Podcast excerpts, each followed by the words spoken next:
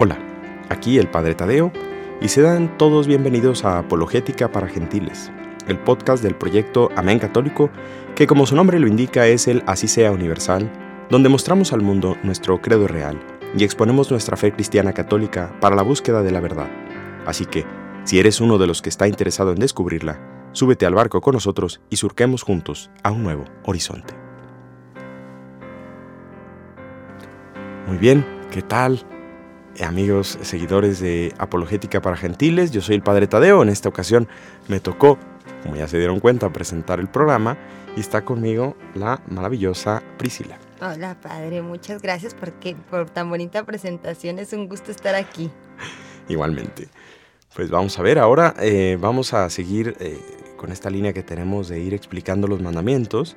Y en esta ocasión llegamos a un mandamiento un poquito espinoso, pero que muy importante, es muy importante y es un mandamiento maravilloso que podemos hablar, bueno, tanto del sexto y noveno mandamiento, o sea, es, eh, vamos a ver los dos, los dos juntos, ¿no? porque tienen una relación bastante fuerte, pero eh, pues es importante que, que entremos a esto siempre con un sentido positivo. ¿Cómo ves tú, Priscila? Pues controversial como siempre. Me tocan los temas controversiales. ¿Por qué será? Sí. Pregunten a Priscila. Vamos a poner una sección que sea Pregunten a Priscila eh, cosas espinosas. Ya sé, ya sé. Eh, pues bueno, así como tal dice el Padre, el sexto y el noveno mandamiento eh, van muy de la mano, ya que es no cometerás actos impuros y no consentirás pensamientos ni deseos impuros. Toto, toma. Fuerte tema otra vez. Pues no sé, yo creo que primero tendríamos que explicar por qué estos dos mandamientos tienen mucho que ver. O sea, porque uno se refiere, como ya lo dijiste, a los actos y otro se refiere a los pensamientos. Así Entonces, una, primero creo que es importante aclarar que la... O sea, uno puede pensar que solamente el, pecado, las cosas malas que nos hacen daño, solamente se, se remiten o se limitan a los actos. Así es. Sin embargo, eh, tenemos pues eh, también por el mismo Jesús, cuando nos indica que quien eh, desea a la mujer del prójimo en su, en su mente, o sea, que tiene ese mal pensamiento, ya ha cometido adulterio con ella en su corazón. ¿Qué nos dice esto? Que también puede existir el, el pecado de pensamiento, vamos a llamarle así, ¿no? Y uno puede decir, pero pues yo no le hago daño a nadie, ¿no? O sea, si yo me imagino cosas o si yo eh, pues deseo, pienso, ambiciono, ¿cuál es el problema? ¿Tú qué dirías, Priscila? Yo pienso que del pensamiento viene el deseo y del deseo el querer hacerlo y el querer hacerlo te impulsa. Yo pienso que va más por ahí, o sea, no es tanto el que simplemente te pase un pensamiento de voy a tirar aquí la basura, el problema es que luego dices, ah, voy a tirar aquí la basura, bueno, podría ser que tanto, o sea, es como que tan empiezas a comparar entre consecuencias y por eso en cuanto llega el pensamiento es como, ok, no solo llegó, llegó por tu consentimiento, y además tendrá un efecto. Así es, así es. Y en el fondo, en el fondo, ya hay una elección, ¿no? O sea, esta es la cosa, cuando uno piensa algo y consciente, hay que distinguir, ya luego hablaremos de eso, distinguir, ah, se me pueden ocurrir muchas cosas, pero una cosa es que yo consciente y quiera aquello, y otra cosa es que se me pasó por la mente, ¿no?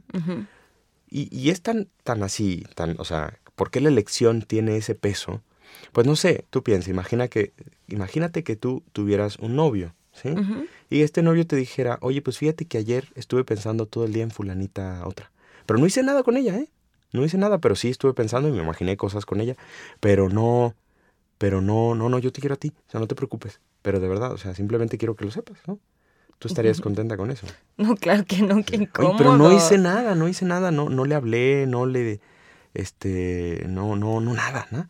Y dices, bueno, pero eh, a ver, el problema es que tú ya en tu mente consentiste un deseo. Sí. Un deseo que no está bien. ¿no? Y en el fondo, esa es la, justificación por qué uno puede existir, a pesar de que uno diga, no hago daño a nadie, que también podemos decir, te haces daño a ti mismo, ¿no? Pero eh, tiene ese, ese problema que es una elección, ese problema. Y al contrario, ¿no? Cuando tenemos buenos pensamientos, porque creo que nunca hablamos de los buenos pensamientos, ¿no? Y, y, uno también tiene buenos pensamientos, o sea, cuando uno piensa en los demás con esa pureza, y ahorita vamos a hablar de la pureza, eh, claro, uno está ejerciendo el amor y, y la, y la castidad y todo eso lo está viviendo en positivo. ¿no? Entonces, es, e, e, es, bonito. Y también, vamos a pensar lo contrario. Llega tu novio y te dice, todo el día estuve pensando en ti. Qué diferencia. Por supuesto. ¿no? ¿Por qué? Aunque no hice nada, aunque podrías decir también, oye, pues no me trajiste nada, no me hablaste, no, no, pero estuve pensando en ti. Claro, eso ya importa, ¿no? Porque ya hubo una elección de decir, eres tú el centro de mi vida. Sí, claro, claro.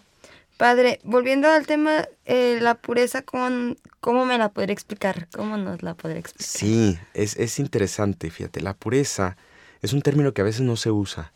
Yo creo que es bien importante usarlo porque cuando pensamos en el tema de la castidad y de estas cosas, siempre pensamos en no se puede. No, se puede tener eh, relaciones antes del matrimonio, fuera del matrimonio, no se puede ver, no se puede tocar, no se puede hacer un montón de cosas. Y si bien algo de eso es cierto, que ahorita hablamos de eso, hay que entender que el planteamiento, primero que nada, debe ser positivo, ¿sí? Porque no, no se trata, o sea, vamos a decirlo así, la pureza en realidad se, se puede llamar amor, amor verdadero. Tristemente esa palabra hoy está bastante malgastada, ¿no? Pero eh, se puede, o sea, podemos decir que la pureza es en realidad el amor, ¿sí? Es decir, ¿qué significa ser puro? Tampoco es ser inmaculado, ¿eh? también podemos tener esa falsa idea de la pureza, pues una persona que, pues que no, que no tiene ningún pensamiento malo, que siempre está perfectamente eh, pudorosa y, y, que no, no, no es eso, no es eso, tampoco, porque nadie. Entonces, si, si nos planteáramos eso como ideal, pues nunca. No, la pureza es saber integrar eh, nuestro amor a las personas que conocemos del mismo modo. ¿Qué quieres? Oh, sí, es un poco raro, ¿no? Un ejemplo. Vamos a ver, ¿tú podrías decir que eh, hay distintos tipos de amor? Pues sí. Sí, ¿no? Sí. A ver, por ejemplo. No quieres igual a un perrito que a tu papá. Claro, por supuesto, ¿no? Fíjate que yo, no sé, a mí me gusta más pensar, es muy opinable esto, esto no es doctrina de la iglesia, que el amor, más que distintos tipos, hay distintos niveles o distintas formas, porque en realidad el amor es uno. El amor pues, por cierto, vamos diciéndolo, el amor es entrega, ¿eh? Porque luego también hay tantas definiciones de amor. El amor es un sentimiento, el amor, no, no, no, digo, sí es un parte de, pero el amor, digamos, la esencia es entrega, es darse a los demás. Ok. Pero como bien dices, no te das igual a un perro, bueno, un perro difícilmente es un amor así propiamente, personal, pero a las personas, que es a las que sí podemos amar propiamente, eh, yo, yo quiero mucho a mi perro también, pero no es amor, honestamente. En cambio, o sea, a mi padre, a mi madre, a mi hermana, ¿no? a, la gente que yo quiero, eh, no puedo decir que las amo de modo distinto. Yo las amo. O sea, quiero a la gente, a la gente que conozco yo la quiero con el cariño y el amor que significa que yo estoy dispuesto a entregarme por esa persona. ¿sí? Que yo quiero entregarme a esa persona. Sin embargo, el modo es distinto. Efectivamente, no me puedo entregar igual a mi padre que a mi madre. No me puedo entregar igual a un amigo que una amiga. Por ejemplo, esto ya tenemos que hablar luego, ¿no? ¿Por qué? Porque somos hombre y mujer, ¿sí? No se puede igual. O sea, yo no puedo decir, hoy me voy a ir a dormir a casa fulanita, ¿no? Porque, pues, pues, y sin decir cosas malas, ¿eh? O sea, no pensemos mal. No, me voy a ir a dormir ahí, o sea, pues, como si lo puedo decir quizá en casa de un amigo, ¿no? Me voy a quedar a dormir en casa de un amigo. Ah, pues muy bien, no pasa nada, ¿no? Sí, sí. En cambio, en casa de una amiga, oye, pero no vamos a hacer nada. No, ¿por qué? Porque somos hombres y mujeres, eso ya determina, esa sexualidad que entra en todo nuestro ser, determina cómo se relaciona uno con las demás personas. La pureza, vamos a decir así, es que esas relaciones no estén nunca viciadas. Ok. ¿De acuerdo? Ok. Fíjate, quizá hay una cosa que nos puede iluminar un poquito. Uno de los impedimentos del matrimonio, o sea, que, dice que no te puedes casar, no te puedes casar con tu hermano. ¿eh? Ah, ok, de y uno dice, pues claro, ¿no? O sea, lógico. bueno, sí, o, o con un primo, o lo que sea. Pero ¿por qué pasa eso? Porque hay una convivencia con tu hermano que es familiar y que si la viciáramos con un tema sexual, digo, de entrada nos, repele, o sea, es como... Pero, pero si lo pensamos bien, decimos, bueno, ¿por qué? O sea, ¿por cuál es el problema? Que he vivido con esa persona, que llevo con ella una convivencia, ¿sí? Que está marcada por unas reglas, ¿no? O sea, yo con mi hermano, es más, ni se me antoja, ni tengo atracción a él, ni, aunque podría darse, ¿eh? Mm. Pero dices, no, ¿por qué? porque ya hemos tenido una convivencia familiar que no, que no va por ahí. ¿sí? Eso es vivir la pureza. ¿Sí? Vivir la pureza es vivir esa relación de acuerdo a lo que es. Ok. Si, si, un, si un par de hermanos, digo, estamos metiéndonos aquí en temas feos, ¿no? Pero, pero puede pasar, ¿verdad? Tuvieran una intimidad sexual, pues claro, eso está, es impuro, ¿no? Sí. ¿Por qué? No porque digas, ah, que, sino porque es una cosa que era tan pura como la intimidad familiar. Sí. con un hermano uno tiene una confianza. Sí, sí me puedo ir a dormir con mi hermana, por ejemplo. ¿no? Sí, claro. ¿Por qué? Porque, porque hay una relación de pureza ahí. O sea, mi hermana no, no, no, no me da nada de otra cosa. ¿no? eh, en cambio, eh, claro, ahí si yo mancho eso, lo convierto en impuro. Y eso si lo llevamos a lo demás, ya veremos que en unos novios, pues también. ¿Qué significa vivir la pureza en el noviazgo? Pues vivir ese noviazgo de acuerdo a lo que realmente es, no lo que nos han hecho pensar últimamente. ¿no? Esa relación de amistad, de intimidad, de exclusividad, que sería otro tema aquí para hablar del noviazgo, pero, pero la pureza es eso, por eso no hay que ver la negativa. No se trata de que no, no puedes tocar, no puedes ver, no puedes... No, se trata de ver, tocar y querer a quien, a quien debo del modo en que debo. Ok. ¿Más o menos? Más o menos, pero me, me, me, lleva como de... En mi cabeza está más como, o sea, la pureza es como usted dice, eh, pues respetar, ¿no? El amor a las personas. Entonces me imagino que, por ejemplo, el tema de la castidad entra ya cuando son novios o, o en qué momento entra el momento de la castidad. Muy buena pregunta. La castidad entra siempre, es una virtud, que es una virtud que no está limitada nada más al noviazgo, al matrimonio. Okay. Es una virtud que se vive, en realidad, vamos a decirlo así, la pureza y la castidad son sinónimos. Ah, ok, ok. Así okay. es, lo que pasa es que para, hay que explicarlo de cero para que no. Pero sí, es lo mismo. O sea, la castidad es una virtud. Quiere decir que es una virtud que se tiene que ejercitar. Fíjate, el catecismo nos dice que es, que es una virtud que dice es real cuando está integrada de manera justa en la relación de persona a persona. Okay. Palabras un poquito técnicas, pero Sí. ¿qué significa que está integrada en la persona? Es decir, que yo vivo mis relaciones de hombre y mujer con los distintos actores de mi vida de modo justo. ¿sí? Lo que, es que es lo que estábamos diciendo ahorita. ¿Cómo me voy a relacionar yo? No sé, cuando tú te relacionas con un compañero de tu trabajo o de la escuela, ¿sí? De un modo correcto, ¿estás viviendo la castidad? ¿sí? Ok. Vamos a ver, uno no llega a un salón de clases y se besa con el primer chico que encuentra ahí. Ok, ¿Mm? de acuerdo. De acuerdo. ¿Por qué? Pues por- porque dices, a ver, aquí hay una persona, primero que nada, ¿no? Y la relación justa que yo tengo que tener con él, que de, de mujer a hombre, implica una serie de cosas, ¿no? Eh, tratarlo como persona, o sea, no sé, si no llegas y, y- y tampoco haces cosas raras con él, ¿no?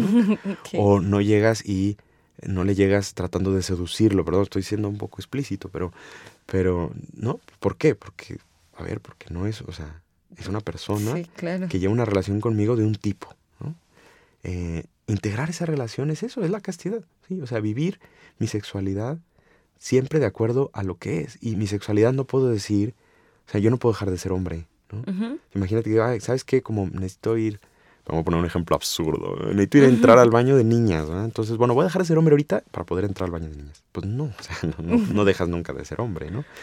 Como voy a ir a dormirme a casa de una amiga, pues voy a dejar de ser hombre ahorita y ya mañana, vuelvo, ¿no? Sí, no.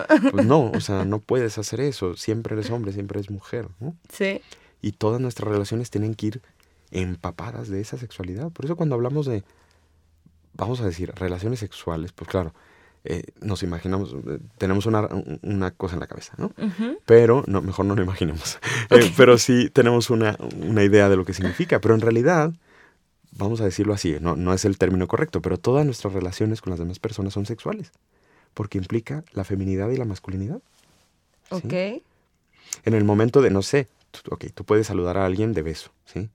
Pero no lo besas en la boca, ¿sí? Ok. ¿Por qué? Porque es un saludo y que en algunos lugares se hace, en algunos lugares se dan Mm, dos, en algunos lugares se besan hombres con hombres y mujeres con mujeres, ¿no? En algunos lugares no, pero son, son manifestaciones de esa feminidad y esa masculinidad, ¿no? ok. O sea, aquí, por ejemplo, pues no, los hombres no nos besamos entre nosotros en un saludo, ¿no? En otros países sí.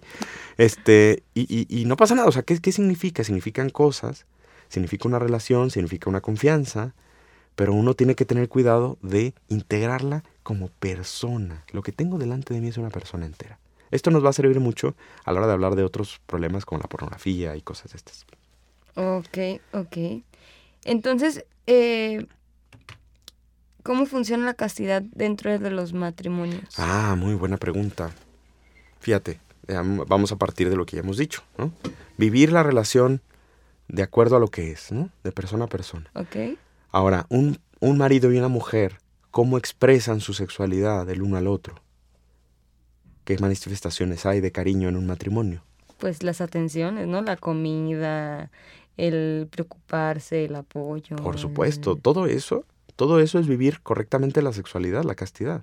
Ahora, en los matrimonios también hay un modo de quererse peculiar, que es ahí sí la relación sexual, por ejemplo.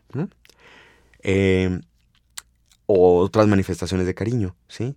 de, tacto, de, todo, ¿sí? No vamos a aquí ampliar, luego nos ponen explícita ahí, aunque creo que ya nos van a poner, pero, pero bueno, tenemos que hablar claro, ¿no? O sea, hay manifestaciones, los besos, ¿no? Los besos del matrimonio son distintos, Ok. ¿Por qué? Porque son matrimonio, porque ellos ya se han entregado. Entonces, a veces la gente confunde la castidad con eh, el celibato, ¿sí? Ok. El celibato significa, ese sí, abstenerse de toda relación y todo, eh, toda sensación sexual desordenada, ¿no? Pero también de una relación sexual. Entonces, ¿cuál es la, la castidad propia del soltero? El celibato. ¿Sí? Ah, ok. ¿Cuál es la castidad propia de los casados? no el celibato, sino vivir las relaciones sexuales en el matrimonio de acuerdo a lo que son. Lo cual, no sé, quiero decir una cosa que a veces también hay confusión. ¿Qué? ¿Todas las relaciones sexuales en un matrimonio son castas? Pues no, O sea, ¿Podría, ¿Podría haber una situación en la que no lo fuera? Pues es que eh, volvemos a lo mismo, puede ser como de entrega. O sea, imagino, por ejemplo, aquí en México que se presta mucho al típico marido borracho que maltrata a la mujer. Sí, así es. Eso no es una entrega. Así es, exactamente, muy bien, Priscila. Efectivamente, uno puede decir, ah, bueno, ya en el matrimonio se vale todo. Digo, no, porque también hay que volver a la idea de qué significa una relación sexual, ¿no? Sí. La entrega total de mí a la otra persona que se manifiesta también en el cuerpo. Serán los dos una sola carne. Sí. Eh, y es, es, bellísima y es muy buena y es muy santa, ¿sí? Pero esa tiene que estar integrado otra vez en lo que es de persona a persona. Si un marido o una mujer, también podría pasar, pasa más al revés, utiliza a su mm, cónyuge para satisfacer solamente sus deseos, ¿sí?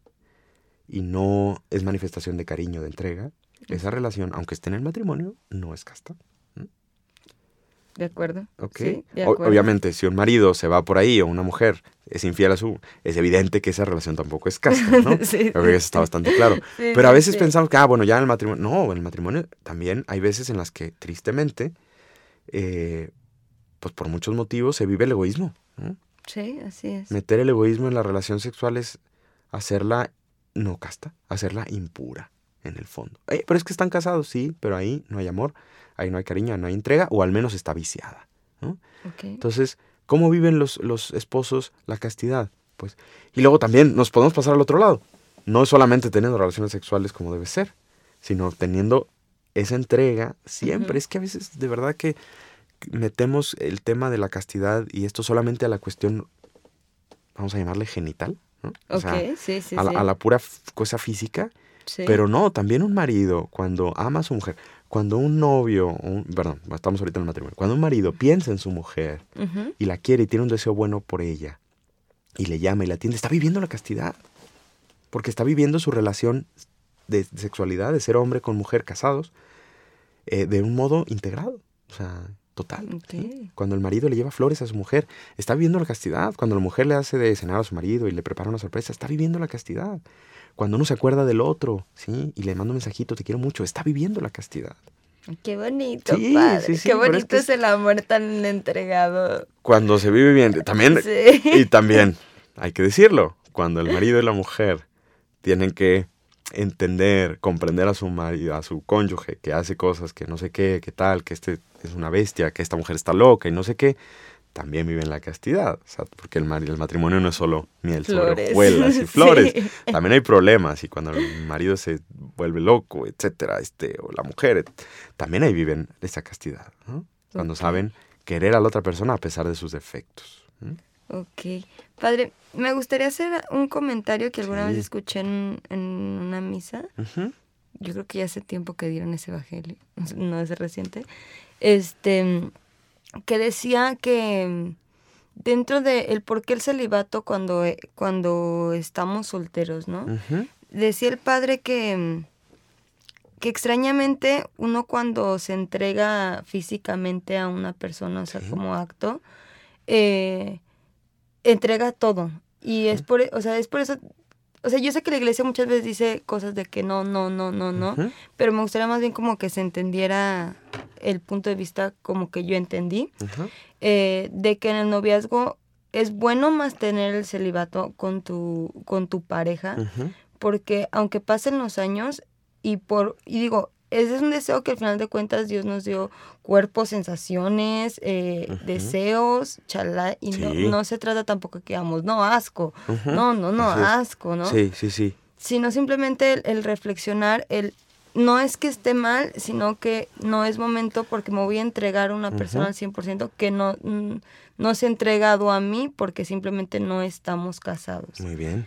Y también entendí por, eh, dentro de un comentario del padre que, nos que decía que, que al final de cuentas en una pareja cuando el amor es, es puro y es bonito, encuentran la manera de reemplazar esa entrega física con cosas emocionales, ¿no? O sea, como detalles, como las cosas un poquito a lo mejor más intensas, más padres, buscar emociones de cosas nuevas por hacer.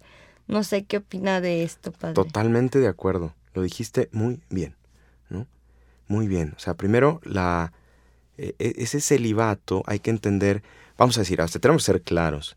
La virtud de la castidad y, o la pureza sí conlleva aguantarse. Sí. sí. O sea, sí es así, sí, sí. O sea, no lo vamos a reducir a eso, eso es lo importante. Pero sí lo lleva, o sea, nadie puede decir eh, que no tiene tentaciones de pureza con otro hombre, con otra mujer. O sea, nadie puede decir que en un noviazgo, por ejemplo, no tiene tentación de eh, pues llegar a una relación sexual con su pareja, ¿no? O sea, la tentación. porque es normal tenerla, ¿sí? Porque es nuestro cuerpo que nos está diciendo, yo quiero entregarme a esa persona. Lo que pasa es que mientras no lo haya hecho, pues no estaría falseada esa relación, ¿no? Sí, sí, sí. Entonces, el, aguantarse, porque sí es aguantarse un rato, sí, sí es cierto, o sea, vamos a tener, seamos claros, sí hay que aguantarse y por eso la castidad tiene mucho que ver con la templanza, saber moderar esos placeres, también los sexuales, ¿sí? Pero, y en el matrimonio también, ¿eh? Porque en el matrimonio también a veces uno tiene que aguantar. Ok. O sea, eh, cuando eh, si la mujer está en ese momento enferma, pues el marido debe decir, no, pues ni modo, ¿eh? nos toca y, no, a ver, momentos, está enferma, no tiene, eh, uno tiene que sacrificarse por el otro. Sí, sí, sí. Y como bien dices, el gran problema a veces de los matrimonios también es que no saben que su sexualidad se expresa no solamente físicamente, sino también de muchas otras maneras. Pero en, un, en una pareja de noviazgo, ¿nos tenemos que aguantar? Sí. ¿Pero por qué? Podemos decir, porque está mal, porque es pecado, porque mis papás me van a regañar, porque está mal visto, porque no sé, mil cosas. en realidad ninguna de esas es suficiente.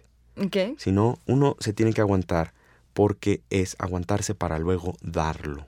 O sea, como bien dice, si uno se entrega a alguien, pues ya uno técnicamente podríamos decir, luego obviamente esto se puede arreglar, uno solamente puede entregarse totalmente a una persona. Sí. ¿Por qué? Porque si yo me entrego a una persona totalmente y luego a otra, pues quiere decir que no me entregué totalmente la primera, ¿no? Este, porque si es total, la persona no se puede dividir. No puedo decir, Priscila, te, entrego mi brazo y mi brazo a, otra persona. No, o sea, o me entrego todo o no me entrego nada. Ok. Entonces, cuando una persona dice, oye, pues yo ya me entregué a una persona porque ya tuve relaciones con mi novia, que luego corté y luego con otra y luego con otra. Pues, ¿qué nos dice eso? Algo, algo tiene que estar fallando aquí. Lo que falla es que no te entregaste totalmente. Okay. Aunque tú pensabas que sí. Por eso las relaciones prematrimoniales son una entrega sincera, a veces, a veces, a veces no, sincera pero no verdadera. Porque si, si realmente solo te puedes entregar a una persona, pues tiene que ser una, ¿no? En el matrimonio, por ejemplo. ¿no? Y aún el matrimonio podría fallar, porque luego hay gente que luego, pues tristemente se divorcia o lo que sea, ¿no? Pero técnicamente solamente a una persona. Por eso, cuando yo me aguanto, por así decirlo, porque, ah, es que tengo muchas ganas porque la quiero, ¿sí? Pero ¿por qué te tienes que aguantar? Precisamente porque quieres que luego, cuando estés casado, realmente esa entrega sea verdadera. Porque ahora sí te voy a poder entregar todo lo que tengo. ¿no? Okay. Lo he estado guardando para ti. Qué bonito es eso. O sea, decir, yo he estado guardando esto para la persona a la que realmente me entregue. Ojalá seas tú, pero si no es, bueno, pues a la que sea, ¿no? Pero a pesar de que tengo muchas ganas y que mi cuerpo me está diciendo, ¡hey, ya! Sí, pero, pero yo digo no, porque gracias a eso también tenemos inteligencia, tenemos raciocinio que nos hace pues que no seamos como los perritos, ¿no? Sí, claro. Perritos en la calle pues están en celo y no importa quién esté ni, ni si era de otro perro, da igual, ¿no?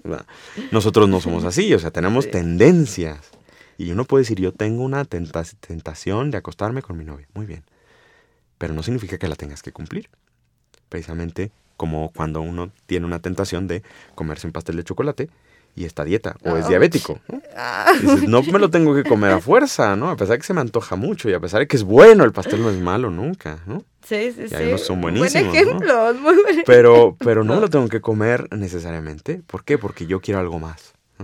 Si yo quiero correr el maratón, estar fit para eh, la temporada de vacaciones eh, o, o, estar sano, simplemente, ¿verdad? Que es mejor aún porque ahí no entra la vanidad. Este, pues yo tengo que decir no a ese pastel ahorita. Ok. Sin embargo, hay momentos en los que sí. O sea, creo que también, vamos a ver, imagínate, Priscila es tu cumpleaños, ¿sí? Uh -huh. Y te traen un pastel y dices, no, porque estoy a dieta. A ver, digo, es muy opinable, pero Priscila, es tu cumpleaños, ¿sabes? O sí. sea, ese día es lógico que tú festejes. Y bueno, ahorita sí, ahorita es porque esto manifiesta. Y además, imagínate, te llevo el pastel con mucho cariño y tú me dices, no, no, porque estoy a dieta. Pues yo me da la depre, porque dices, no, yo lo hice con mucho cariño, toda la noche estuve ahí dándole a la masa. Y este, para que no te lo comas, no, claro que sí. Entonces, claro, en ese momento dices, es bueno entregarlo aquí. ¿eh? Okay. Hay momentos en los que es bueno y momentos en los que no. Pues el sexo, a fin de cuentas, uh -huh. es esto, ¿no? O sea, si no, no se tiene que aguantar, sí, pero siempre para darlo en el mejor momento. Qué distinto es, digo, no lo sé yo porque yo soy sacerdote, pero me lo han contado. Qué distinto es una pareja que llega a su noche de bodas, ¿sí? Sí. Y los dos dicen, bueno, por primera vez vamos a entregar esto, que los que no, ¿sí? Tampoco pasa nada, Sí. se puede vivir esa, ya hablaremos de eso en otro programa, la segunda virginidad, Ok. o tercera o cuarta, pero, pero es cierto que qué bonito es cuando dos personas dicen, nos hemos aguantado, nos ha costado, pero aquí estamos y ahora sí nos vamos a entregar. Ahora sí, todo eso es deseos que ah, estaban ahí queriendo golpear la puerta, los abrimos y se dan como debe ser. O sea, esa es el- el- el- la ilusión que tenemos que tener de la pureza. Órale. Está, está muy bonito el pensamiento y el simplemente hecho de, pues de lo mismo, ¿no? Del amor y de la entrega tan pura. Pues bueno, padre, eso es todo por hoy. Sí, hemos estado poniendo aquí ahorita los fundamentos Sí. de otros episodios en los que ya hablaremos de las cosas concretas, ¿no? Que ya hay Sí. que hablar. Pero ahorita sí, es bien importante que tengamos esta base. La pureza, la castidad, es cuestión de amor. Sí, Tú, el ¿cómo, celibato. cómo lo resumirías tú, Priscila? Ah, pues, mm, es, o sea, es que, esto- o sea, el amor es entrega tal cual, ¿no? Si toda la persona te ama, realmente se va a entregar a ti en la forma de respeto como persona, de amor a, a tu persona y a querer lo mejor para ti. Por ejemplo, si tú, sabes, si tú amas a esa persona y tú le pides que tenga relaciones contigo antes del matrimonio, estás pidiendo que se entregue totalmente a ti cuando ni siquiera tú te has entregado a ella en un matrimonio, ¿no? Entonces, creo que todo esto se resumiría a amor, entrega y, y de verdad, o sea, ser uno para el otro. Y de verdad que bello el momento de, de la noche de bodas, que es que ahora sí se entrega total de ambos. Así es. Por eso hay que luchar por esa pureza. O sea, cuando Sí, uno sí, luche, sí. cuando me tengo que aguantar, es por amor. Recuerda que es por amor. Sí, Este sería nuestro consejo para todos los que nos escuchan. Eh, pues tenemos que terminar, les mandamos un saludote a, a los que nos siguen en las redes sociales. Recuerden también de mandar sus preguntas, porque estos programas, pues nosotros planteamos, pero ustedes también, a ver, yo no entendí eso, yo quiero no sé qué, quisiera que me explicaran esto, tengo un caso. Pues para eso estamos también. Manden sus Claro. preguntas y sus dudas a través de nuestras redes sociales, en Facebook, en Instagram y en Twitter. ¿sí? así es. Amén Católico, nos pueden buscar por ahí. Ahorita no exactamente cómo es en cada una, pero ponen Amén Católico y por lo pronto sale, mm, salimos nosotros siempre. Eh, pues ha sido un placer, Priscila. Muchas gracias por la invitación una vez más, padre. Es un gusto estar con usted hablando de temas controversiales. Muy bien. Y yo también me despido, el Padre Tadeo. Eh, ojalá que le sirvan estas eh, explicaciones. Nuestro propósito es siempre ser un auxiliar de la evangelización y dar razones de por qué las cosas eh, de nuestra fe, de nuestra iglesia, por qué, por qué. O sea, entender por qué de las cosas. pues em, los esperamos en nuestra próxima, el próximo episodio. No olviden suscribirse a nuestros canales, compartirnos. Soy el Padre Tadeo y que tengan un excelente día. Quiero ser consciente de lo que realmente soy. Espero darme cuenta del camino al que yo voy. Despierta, ábrete a la realidad y encontrarás tu libertad. Encuentra, es posible, solo hay que buscar y así llegar a la felicidad.